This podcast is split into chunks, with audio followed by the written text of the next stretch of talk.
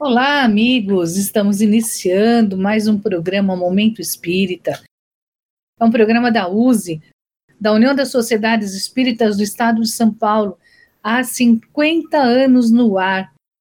E hoje, no programa, teremos vários assuntos interessantes e de estudos da doutrina. Estão comigo aqui o Niva, o Ney, Amorim e eu, a Suzete, nós quatro hoje vamos comandar aqui o programa. E já para iniciar, gostaria de deixar aqui o tema da nossa enquete para você participar. Nós temos um WhatsApp, você pode mandar sua mensagem e dar a sua sugestão também. De qualquer forma que você participar, você vai concorrer ao sorteio de um livro pela Livraria da USE. A nossa enquete de hoje é: você considera importante planejar as ações para o ano novo? Estamos já no final do ano, entrando no ano novo.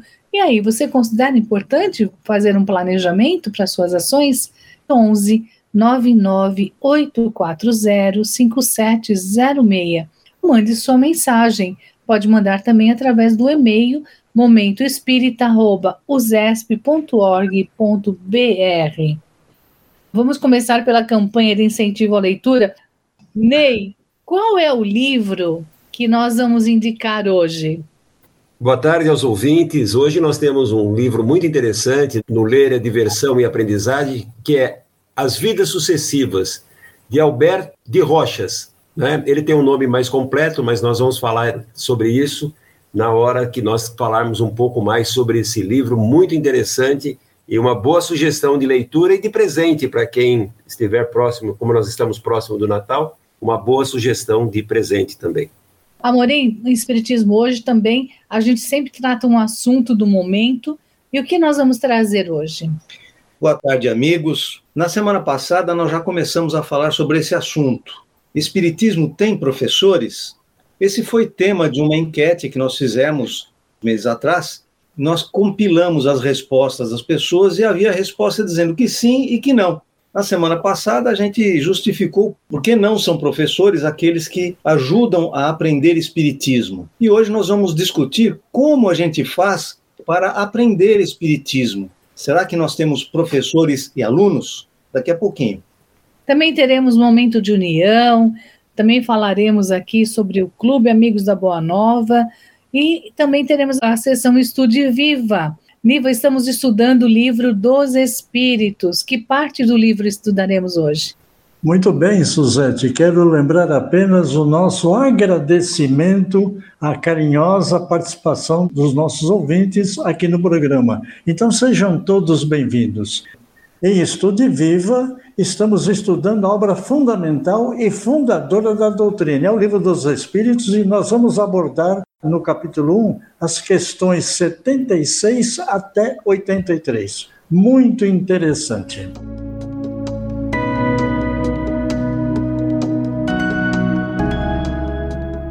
Vamos já iniciar aqui falando sobre o livro, dentro da campanha de incentivo à leitura. O Ney já deu uma dica aqui sobre o livro, que será As Vidas Sucessivas, de Alberto de Rochas. E, o Ney, quem foi Alberto de Rochas? Em primeiro lugar, eu queria dizer da importância dessa sessão no nosso programa, porque ela também nos obriga a fazer algumas pesquisas, a conhecer pessoas que muitas vezes nós não conheceríamos se não fosse esse momento que nós temos no programa, né? Então, hoje nós estamos falando de um francês chamado Eugène Auguste Alberto de Rochas. Ele é da cidade de Arglun, ele nasceu em Saint-Firmin, nos Alpes da França, em 20 de maio de 1837. Ele era de uma família muito rica. Ele já no século XVI, eles tinham essa possessão, que é esse sobrenome dele aí, de Arglum, da família dele. E ele sempre foi uma pessoa extremamente desenvolvida. Para você ter ideia, ele com 19 anos, ele já recebe um prêmio de honra em matemática. Mas ele faz a vida dele no exército. Em 1861, ele ingressou na, na vida militar e ele abandonou em 1889 porque ele tinha vontade de estudar mais, ele tinha uma, uma sede de pesquisa, né? E uma coisa que eu acho interessante Por exemplo, quando você vai à Wikipédia e coloca o nome dele, é impressionante a quantidade de obras que ele desenvolveu. E o que a gente vê é a vontade que ele tinha em pesquisar. Não é isso mesmo, Niva? Ah, sem dúvida, Ney. Inclusive, o que é muito interessante é que ele não era espírita, né? Ele era muito mais pesquisador, funcionava, trabalhava muito mais como cientista, e isso aí serviu, inclusive, de inspiração para o Hermínio Miranda, espírita conhecido aqui no Momento Espírita, tem as suas obras realmente realizadas, e ele foi bem claro que Alberto de Rochas foi o inspirador para determinadas obras do próprio Hermínio Correia Miranda. E ele, inclusive, fala, escreve alguma coisa a respeito desse trabalho. Por exemplo, ele se inspirou, ele se orientou para elaborar o seu livro Alquimia da Mente, ou seja, trabalhando sempre com aquela presteza, com aquela habilidade que é característica do Hermínio Miranda e que, inclusive, é muito conhecido e respeitado aqui. Agora, o que é interessante é que, dentre as obras que o Albert de Rochas apresentou, foi a levitação. E isso aí serviu, inclusive, para explicar aquele acontecimento lá com o Daniel Douglas Home, né? Que sai levitando de uma sala, sai pela janela, vai num outro compartimento lá da, da casa, uma coisa assim que é muito estranha. Mas o que é mais importante que eu entendo aqui, como o Ney já citou, esse quadro serve para despertar não somente a curiosidade, mas principalmente o próprio aprendizado de quantas pessoas que, direta ou indiretamente, participaram na elaboração da doutrina espírita. É muito interessante esse livro, porque ele faz uma abordagem bastante metódica e racional. E ele não faz a defesa apaixonada das suas posições, ele coloca questões, ele apresenta possibilidades, hipóteses, e, de certa forma, ele coloca para os leitores fazerem uma análise e, eventualmente, oferecerem novas hipóteses, outras abordagens para as respostas que ele encontra para os diversos fenômenos que ele analisa. Ele fala sobre premonição, fala sobre reencarnação, fala sobre regressão da memória. Aliás, um trabalho bastante interessante que ele desenvolveu, várias pesquisas sobre a questão da regressão de memória, inclusive previsão baseado em regressão da memória, recordação de vidas anteriores. Então, são muitos temas que ele aborda nesse livro e que fazem com que seja uma leitura bastante interessante. Ele fala sobre a evolução da alma. Então, você diz que ele não era espírita, mas apesar disso, os conceitos que ele tinha eram muito próximos dos conceitos espíritas. O que é interessante também, voltando ao Hermínio Miranda, que se inspirou nele para escrever uma outra obra que eu não havia citado anteriormente, que é A Memória e o Tempo. Ou seja, quando se fala em regressão de memória, você está entrando na psique humana, ou seja, você está lidando com coisas abstratas, embora sejam concretas como fenômeno, mas que ainda não é perfeitamente compreendido pela maioria dos espíritas. Porque, afinal de contas, se o corpo é perecível, o espírito é imortal. E ele vai trabalhar nessa coordenada tempo, através do quê? Das reencarnações. Então, eu até diria, o estude viva, e repito, tem a seguinte finalidade: é fazer com que os espíritas estudiosos e aqueles que ainda desejam aprender mais alguma coisa se dediquem realmente a esse estudo, a esse trabalho que nós aqui de Momento Espírita recomendamos. Não é uma obrigação imposta mas é para melhorar o conhecimento que nós temos de doutrina. Então fica aqui a nossa dica hoje desse livro que vocês puderam ver, é um livro muito interessante, As Vidas Sucessivas de Alberto de Rochas.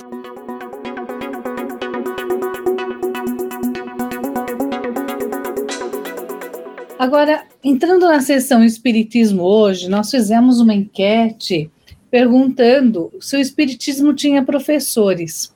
E hoje continuamos também a falar como aprender o Espiritismo. Muitas pessoas se designam professores de Espiritismo. Ah, o professor tal é que vai ministrar palestra, o professor tal. mas nem tem o título de professor, nem fez o curso do magistério, nem curso de pedagogia, não é professor, e se designa, né? As pessoas se designam um palestrante como um professor. Então, o Espiritismo, Murim, tem professores? Nós recebemos muitas colaborações quando fizemos em outubro a enquete a respeito desse tema. Muitas pessoas disseram de início que o Espiritismo tem professores, justamente falando dessas pessoas que dão aulas. Mas o que é dar aula de Espiritismo? Para dar aula de Espiritismo, seria preciso que nós tivéssemos absoluto domínio a respeito desse assunto. Quem de nós pode dizer que nós temos absoluto domínio de todas as questões a respeito de Espiritismo? A gente deve lembrar, como foi falado semana passada, que o próprio Herculano Pires, que devemos reconhecer era um grande conhecedor de Espiritismo, afirmou com todas as letras: em matéria de espiritismo, todos nós somos aprendizes. E quando ele fala todos somos aprendizes, ele se inclui. Ora, se ele se inclui, como é que nós podemos admitir que alguém seja professor de espiritismo? Daí nós concluímos que o importante não é nós termos professores de espiritismo, mas termos uma técnica, um método de aprendizado que permita a todos a participação e inclusive a exposição de suas dúvidas, não é, Vladisney? Bom, na verdade, o que nós temos no Espiritismo são a, os chamados facilitadores. São pessoas que, por sua experiência, pelo seu conhecimento, ele nos ajudam muitas vezes a compreender algumas questões que, nas primeiras visões nossas, são mais complicadas. Eu, pessoalmente, né, como vocês sabem, eu faço uma divisão muito clara entre doutrina espírita e espiritismo a doutrina espírita ela está toda no livro dos Espíritos. E ali ela está muito clara, é uma filosofia. E como filosofia, ela tem que ser estudada por cada um de nós, buscando sempre um conhecimento, e nós entendemos que somos sempre aprendizes, por quê? Porque muitas vezes nós retornamos e mudamos a nossa maneira de pensar, porque à medida que nós vamos avançando no conhecimento espírita, as nossas percepções vão aumentando. Por isso, não existe comprovadamente a pessoa que tem 100% da certeza. Por isso que muitas vezes, quando alguém é entrevistado e diz, eu vou falar sobre a visão espírita, ele não está falando sobre a visão espírita, ele está falando sobre a visão dele, a visão de um espírita. A compreensão da doutrina, no meu ponto de vista, ele está todo dentro da doutrina, a tal ponto que o Kardec, em todas as obras posteriores, ele lança sempre segundo o espiritismo. Todos os livros lançados depois do livro dos Espíritos, tudo é segundo o Espiritismo, quer dizer, o grupo de pessoas que procuram entender aquilo que está dentro da doutrina espírita. Por isso, eu acho muito correta a posição de Herculano Pires ao dizer que nós somos todos aprendizes. Somos aprendizes da doutrina espírita fazendo espiritismo. E dentro do Espiritismo, muitas vezes, nós caminhamos por caminhos que muitas vezes nos levam a uma compreensão diferente daquilo que está baseado e muito forte na doutrina espírita, que é o livro dos Espíritos.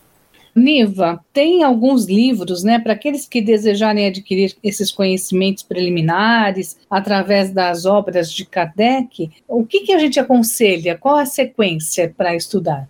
É, eu diria, Suzete, não somos nós que aconselhamos, é o próprio Kardec que está recomendando. E nós vamos perceber isso no livro dos médios, no capítulo terceiro, Método. Se nós lermos esse capítulo, que vai do 18 até os 35, e mais um pouco à frente, o Kardec destaca com precisão o que é o Espiritismo. E ele responde: o Espiritismo é toda uma ciência, toda uma filosofia. Quem desejar conhecê-lo seriamente deve, pois, como primeira condição, submeter-se a um estudo sério e persuadir-se de que, mais do que qualquer outra ciência, não se pode aprendê-lo brincando. Isso é tão verdadeiro que, dentro das casas espíritas, quando os visitantes, os frequentadores são questionados se eles estudam as obras básicas, a maioria responde assim: Ah, eu já li, e se contenta com essa resposta, achando que não precisa aprofundar. Lembrando o Ney, que acabou de falar. A progressividade da doutrina espírita impede realmente que a gente tenha, vamos dizer assim, doutores em espiritismo. E ele cita, inclusive, Herculano Pires, que Herculano Pires é o maior exemplo que nós podemos ter.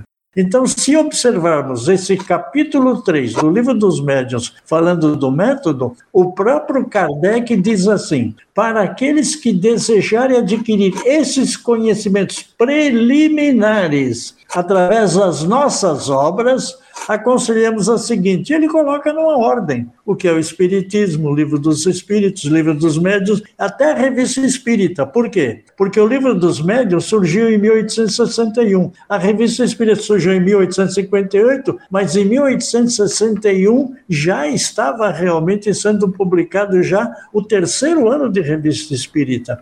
Então veja só, a revista Espírita complementa, como complementou até a desencarnação de Kardec. Ela continua, é claro, depois é editada por é, os seguidores de Allan Kardec na época. Mas quando eu vejo isso aqui, eu fico me perguntando: será esta a proposta de Kardec quando se pergunta como aprender Espiritismo? E aí eu vou lá no livro Obras Póstumas, no projeto 1868 tomo a liberdade de ler aqui um parágrafo que não é extenso, mas que se identifica perfeitamente com o método do Livro dos Médiuns. O Kardec disse: um curso regular de Espiritismo seria professado com o fim de desenvolver os princípios da ciência e de difundir o gosto pelos estudos sérios esse curso teria a vantagem de fundar a unidade de princípios, de fazer adeptos esclarecidos, capazes de espalhar as ideias espíritas e de desenvolver grande número de médiums, porque esse trabalho também envolve mediunidade.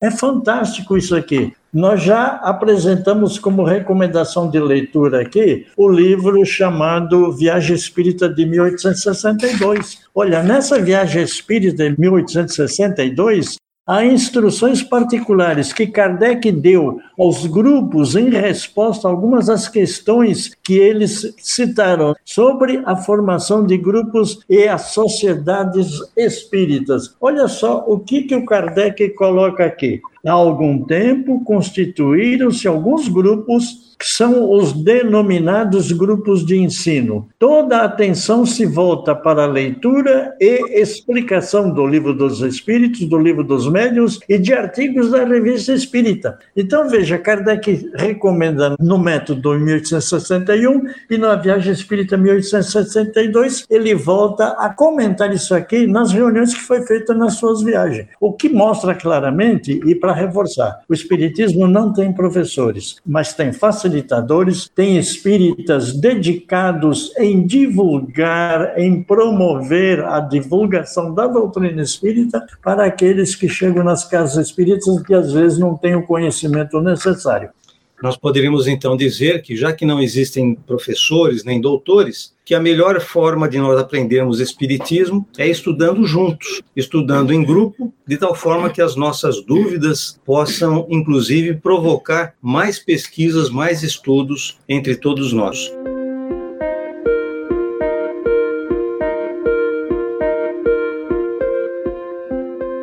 Vamos falar aqui também do Clube Amigos da Boa Nova a Rádio Boa Nova e a TV Mundo Maior continuam divulgando o espiritismo e sempre levando a mensagem espírita através tanto da rádio quanto da TV. E o Clube Amigos da Boa Nova é um grupo de pessoas unidas que visa compartilhar, dividir o bem, levando a mensagem espírita através dos seus canais de comunicação. E você também pode fazer parte deste clube, ajudando nessa divulgação do espiritismo está chegando no mundo todo, né? Através da Boa Nova, através da internet. E a rádio necessita de ajuda, necessita de colaboração, principalmente para comprar equipamentos novos. Então, a sua ajuda sempre vai ser bem-vinda.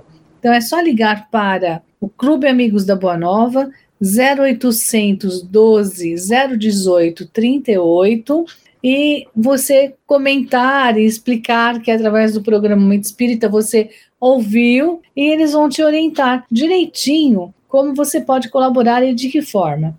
A FEAL também tem um site de fácil acesso, que é feal.colabore.org.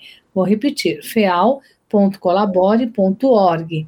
E aos ouvintes que já são sócios, pedimos que passe a cobrança para débitos automáticos também, poupando assim o pagamento da taxa do boleto bancário. E nós aqui da Boa Nova agradecemos imensamente e você tenha certeza que você estará ajudando muitas pessoas através desta divulgação.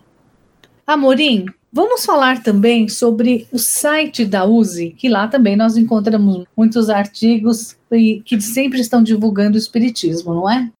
O portal da USE fica em usesp.org.br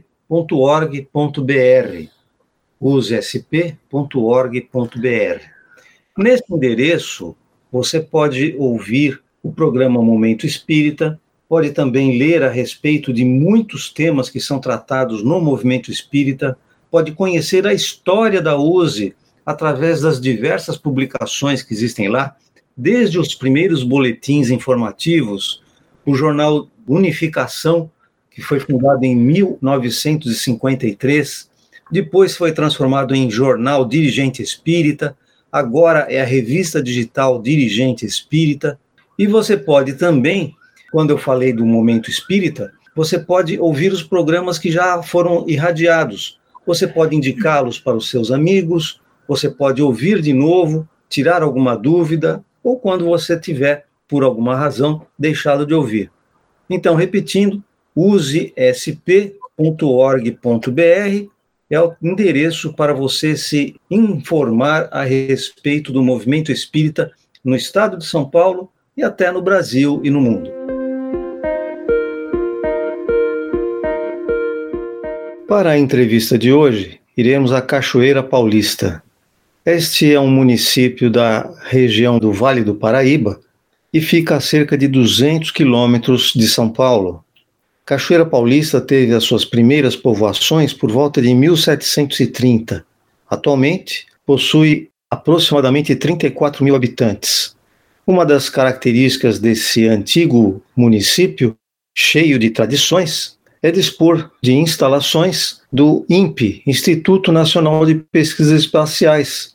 Entre outras coisas, essas instalações permitem observações meteorológicas que fornecem informações para todo o país. Nós vamos conversar com o presidente da USE Intermunicipal de Cachoeira Paulista. Por favor, Joel, identifique-se e fale um pouco a respeito da região em que Cachoeira Paulista está inserida.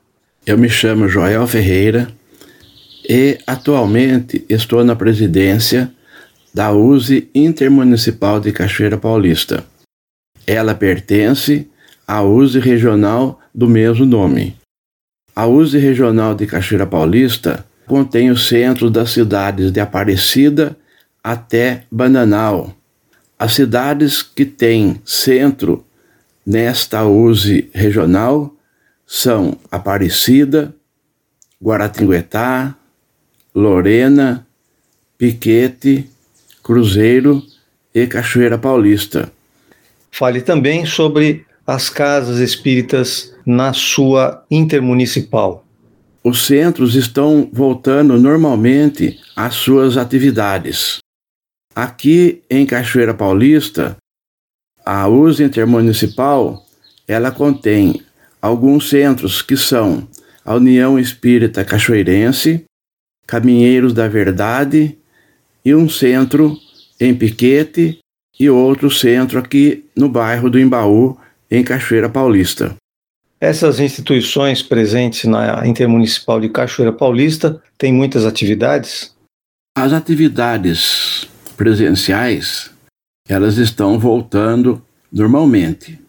Então, na USE Intermunicipal de Cachoeira Paulista, nós temos aqui em Cachoeira Paulista o Centro Espírita União Espírita Cachoeirense, que tem as seguintes atividades. Na segunda-feira, reunião com os pais, preleção e passe. Na quarta-feira à noite, reunião mediúnica. Na quinta-feira, um estudo do livro Mediunidade virtual e curso de passes presencial. Na sexta-feira, nós temos uma reunião à noite, que são palestras, e também é transmitida pelo YouTube. No sábado, às seis da tarde, nós temos o estudo sistematizado da doutrina espírita, que é o ESD. No Centro Espírita de Piquete, Centro Deus e Caridade, nós temos as seguintes atividades. Na segunda-feira, Gênesis Evangelho à noite. Na terça-feira, trabalho mediúnico e radiação à noite. Na quarta-feira, trabalho mediúnico e desobsessão à noite. Na quinta, estudo do livro dos Espíritos. E no sábado de manhã, sopa, assistência e evangelização a famílias assistidas. E aqui no bairro do Embaú, nós temos num centro a distribuição de cestas básicas, sopa e estudo mediúnico. Agradecemos a sua participação em nossa entrevista, Joel e queremos deixar aqui alguns minutos para as suas palavras finais.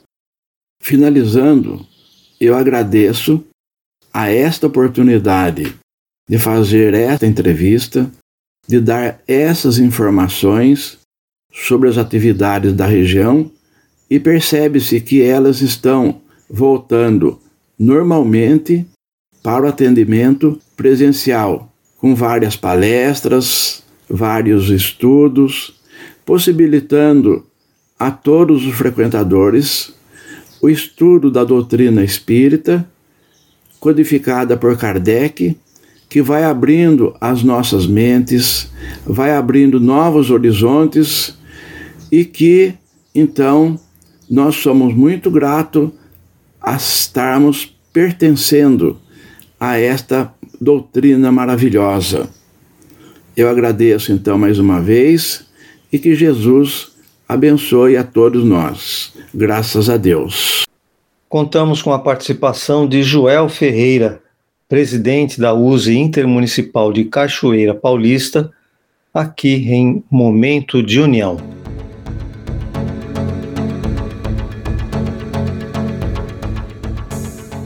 Vamos agora entrar na sessão Estude Viva, que é a sessão que a gente estuda sempre uma obra de Kardec. Nós estamos sempre falando da campanha Comece pelo Começo, que visa estudar e divulgar as obras fundamentais do Espiritismo codificada por Allan Kardec. E nós estamos estudando agora, novamente, porque já estudamos outras vezes, nesses 50 anos de programa, o Livro dos Espíritos, que, como o Ney sempre fala, é o livro que significa a vacina do Espiritismo, não é isso, Ney? Por que, que você fala que ele é a vacina do Espiritismo? Então, né, Suzete, o, o que eu digo é o seguinte: a doutrina espírita, a obra básica, é o livro dos Espíritos. O restante tudo vem dentro do Espiritismo. Então, se nós queremos checar as questões que estão no, no livro do, do, no, nas, nas outras obras, mesmo as chamadas obras complementares, nós temos que ter uma base sólida do livro dos Espíritos. O próprio Kardec fala isso no livro A Gênese.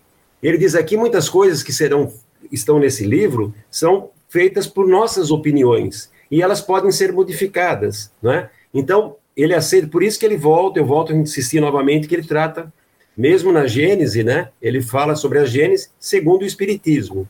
E, e, e, ele nunca fala segundo a doutrina espírita, porque na doutrina espírita que está o conhecimento de tudo. Tanto que nas, nas 1019 perguntas, até hoje, nós não encontramos nenhuma que a gente possa dizer, aqui não tem, está errado. Mas nas obras complementares, nós podemos ter alguns questionamentos nas posições de alguns espíritos que deram a sua informação ali, e nós podemos, então, estar sempre vacinados pelo, pelo antivírus do desconhecimento, né? E nós estamos estudando a questão 76 a 83, né, da primeiro, do capítulo 1, da parte segunda do livro dos Espíritos. E o assunto hoje é um assunto assim que nós vamos agora comentar sobre origem e natureza dos espíritos. Muitas pessoas se perguntam: como que é um espírito? Que definição nós podemos dar de um espírito? E aí, Amorim, qual é a definição que você pode dar de um espírito? os espíritos foram bastante objetivos. Eles dizem: pode-se dizer que os espíritos são seres inteligentes da criação, povoam o universo fora o mundo material.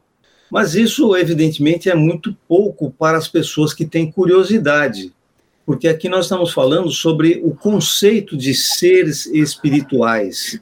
É diferente de nós falarmos sobre cada um dos espíritos, nós estamos falando sobre o conjunto. E nesse caso, os espíritos, que somos todos nós, alguns estamos aqui encarnados e outros a nosso lado estão desencarnados, ou seja, sem os corpos, todos nós somos espíritos iguais. E o que nos caracteriza efetivamente é que nós somos criaturas inteligentes.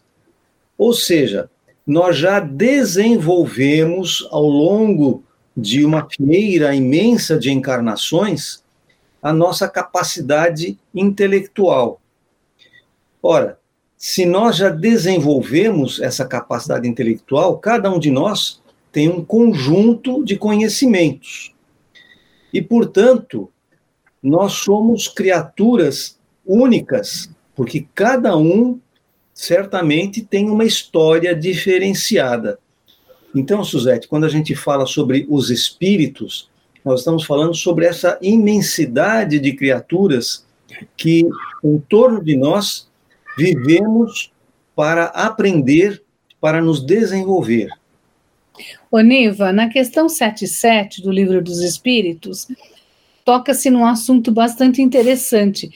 Há algumas crenças que acham que nós somos porções de Deus, né? Emanações ou porções de Deus. E aí, Kardec fez a seguinte pergunta: os espíritos são seres distintos da divindade ou seriam apenas emanações ou porções da divindade? E, por isso, chamados filho, filhos de Deus. O que, que a gente pode comentar sobre isso? É bom, interessante, Suzete, destacar aquilo que o, que o Amorim falou é, a respeito da, do surgimento dos espíritos. Quando se estuda o livro dos Espíritos, a questão 23 fala o que é espírito. E lá o Kardec comenta que é, oh, desculpe, os espíritos comentam para Kardec que é, é, o princípio inteligente. Já na questão 76, que começa a segunda parte, ou segundo livro do livro dos Espíritos, que definição se dá dos espíritos? Que o Amorim respondeu: são seres inteligentes do universo que povoam, né? São seres inteligentes da criação que povoam o universo fora do mundo material. Então, nós somos espíritos como somos hoje e seremos imortalmente? A resposta está nessa questão 76. E é claro que quando você cita aqui a questão 77, é Deus realmente que criou os espíritos. E aí nós somos obrigados a ir na questão 115, que é continuação que está nessa segunda parte. E aí o que é que nós vamos ver? Todos eles, todos os espíritos foram criados por Deus. Tanto é que a resposta que os espíritos deram, meu Deus, ou seja, uma surpresa para ele, é obra de Deus, exatamente como o homem faz com a máquina, e essa máquina é obra do homem. Então, pois bem, o mesmo se dá com relação a Deus. Somos seus filhos, pois somos as suas obras. Eu gostaria até de reforçar. Questão 23, o que é o espírito, princípio inteligente? Espírito é escrito com letra inicial minúscula, mas a partir da 76 Aqui o Kardec faz uma observação. Os espíritos, escrito com espíritos letra E maiúscula, são seres distintos da divindade, ou seriam apenas emanações ou princípios da divindade, por isso chamados filhos de Deus. Se a gente entrar aqui nessa questão, vamos ter que entrar no panteísmo, não é nosso, nosso objetivo. Ô, Ney, na questão 78, ele faz uma pergunta bem interessante. Os espíritos tiveram princípio ou existem como Deus de toda a eternidade? Essa é uma dúvida que todo mundo tem, né? Então, a, a resposta é, é, é, dos espíritos, por isso que eu, eu acho fantástico, porque eles são claros, né? Eles respondem: se não tivessem tido princípio, eles seriam iguais a Deus. ao passo que são criações suas e se acham submetidos à sua vontade. Deus existe de toda a eternidade, é incontestável. Quanto, porém, ao modo como ele nos criou, nada sabemos. Podemos dizer que não tivemos princípios, se por isso entenderdes que, sendo eterno Deus, há de ter criado incessantemente. Mas quando e como ele criou, cada um de nós, eu te repito, ninguém sabe. Eis o mistério, né? Portanto, fica claro, né? Se Deus criou, Deus é anterior ao homem, né? E, e portanto, nós não somos eternos. Mas aparentemente, né, nós não temos a certeza absoluta, porque Deus não criaria nada para um dia se perder. Nós seremos então, né, na verdade, nós seremos imortais. Evoluiremos sempre ao infinito no nosso aprendizado, né? Desde lá do começo, no princípio inteligente que o, o Niva nos falou na questão 23, né? A chegarmos até essa condição de espírito, na hora que nós tomamos consciência e, e, a partir da consciência nós começamos a aprender, e daí aprendendo nós não perdemos mais nada, só adquirimos conhecimento, nós caminharemos para o infinito, né, juntamente com as obras da criação divina. E na questão 79, Amorim, ele já aborda que há dois elementos gerais no universo, que seria o elemento inteligente e o elemento material. Poder-se-á dizer que os espíritos são formados do elemento inteligente como os corpos inertes são formados do elemento material? Essa é uma questão muito interessante, porque não existe um elemento que a gente simplesmente pega um pedaço desse elemento, amolda e forma um espírito. Conceitualmente, os espíritos são o elemento espiritual que compõe o universo, que compõe a criação assim como a matéria é o elemento material que compõe o aspecto material da criação. Mas nós não temos como fazer essa distinção se nós lembrarmos, primeiro, que os espíritos, como a matéria, são criação de Deus. E desde sempre, até onde nós consigamos imaginar, Deus cria ou seja, a criação é permanente, ela não aconteceu só num determinado momento. Então, aquela história, aquela alegoria que existe na Bíblia, que num determinado momento Deus criou a terra, depois em outro momento criou a água, depois criou o animal, depois num determinado momento criou o ser humano, é uma alegoria, porque Deus jamais deixou de criar. Como é esse processo, evidentemente, nós não temos condição de saber. Então, Deus cria permanentemente. E, ao mesmo tempo, os espíritos não procedem uns dos outros, ou seja, não tem espírito pai, espírito mãe e espírito filho. Isso não existe. Todos os espíritos são criados por Deus. Então, quando a gente faz essa análise, a gente compreende que todos nós, mesmo tendo sido criados ou tendo se desenvolvido em momentos diferentes, todos nós somos criaturas de Deus. E nós, espíritos, compomos essa parte espiritual da criação. Oniva, e é correto a gente dizer que os espíritos são imateriais? É, nós, nós podemos tratar como definição, mas precisa interpretar através das palavras, né? Mas antes disso, Suzete, eu gostaria de chamar a atenção de uma coisa. O professor Rivail, quando, como Kardec elabora o livro dos Espíritos, ele faz na questão 27, que está na parte primeira do livro, ou seja, causas primárias, ele pergunta: elemento material, elemento espiritual, matéria e espírito. Esses são os princípios? E os Espíritos responderam, e acima deles Deus, que ele chama de Trindade Universal. Então, essa questão 79 nos obriga a refletir a pergunta e a resposta dado lá na 27. Agora, fica bem claro né, que com isto daqui, a gente consegue compreender que a doutrina espírita é um conjunto de informações elaborados e atrelados não somente naquele ponto. Elas são todas interligadas de tal forma que permita fazer uma análise no geral, no global. Então, a resposta do Amorim aí é perfeitamente clara para se entender a função da criação. Aliás, quando a gente fala assim, o universo vai acabar, é matéria? Não, não vai acabar, porque Deus está criando espírito constantemente e o espírito precisa da matéria para a reencarnação. Então, voltando aí à pergunta 80, né, o Suzette, essa, né?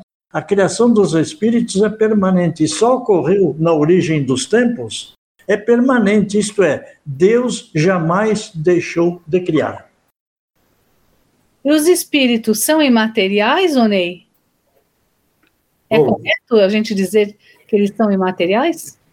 Eu diria que sim, porque na pergunta 23 há uma diferença entre matéria e espírito, né? A grande e, e quando se perguntam aos espíritos, né? Os espíritos dizem que material não é bem o termo que nós devíamos usar, mas incorpóreo, né? Quer dizer, eles não fazem parte do corpo, do corpo, eles estão no corpo. A grande dificuldade nossa, e aí que está a grande vantagem do conhecimento da doutrina espírita, é sendo filosofia, nós estamos sempre aprendendo e evoluindo e tendo conceitos. Fica muito difícil para nós entender algo que esteja, que nós não possamos tocar, que nós não possamos ver, porque nós temos essas necessidades, né? E, e, e, e muitas vezes a gente, até o brinco, né? É, quando as pessoas dizem. Uma vez teve um, teve um artigo que foi escrito se era possível ver os espíritos, né? E a pessoa disse que sim. E aí ela explica, mas na verdade ela não estava falando de espírito, porque o espírito não é possível nós vermos os espíritos. O que nós vemos sempre é o corpo, o que nós vemos é o perispírito. Então, essa confusão que nós fazemos aí ainda hoje, os espíritos dizem que eles são imateriais, né? E, e, mas o Kardec, quando vai fazer a explicação de Kardec, em mais embaixo, ele, ele ainda na sua compreensão, né, que nós temos que entender que ele estava aprendendo doutrina espírita, ele põe como se fosse um tipo de matéria. Mas não é um tipo de matéria, porque a criação está bem clara: espírito e matéria. Agora, para nós encerrarmos esse assunto, o assunto de hoje, desse item, né? Amorim, os espíritos têm fim?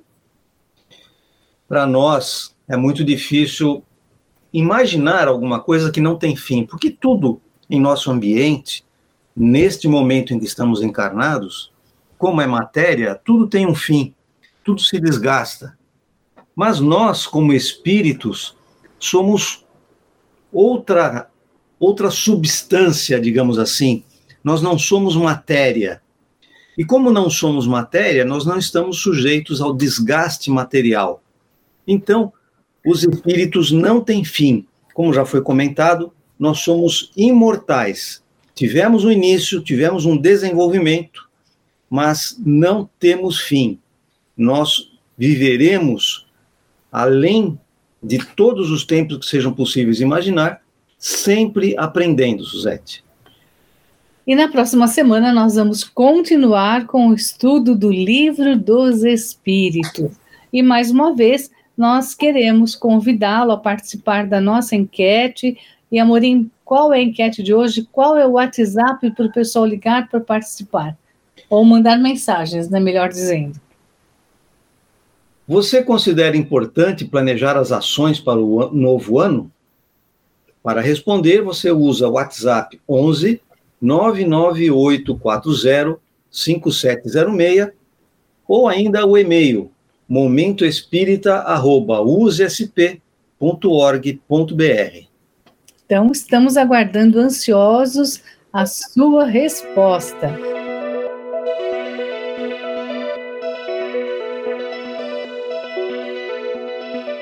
E chegamos ao final do programa. Niva, vamos às nossas despedidas. Olha, carinhosamente agradecemos você, amigo, amiga ouvinte, pela sua audiência. Nós voltaremos novamente no próximo domingo.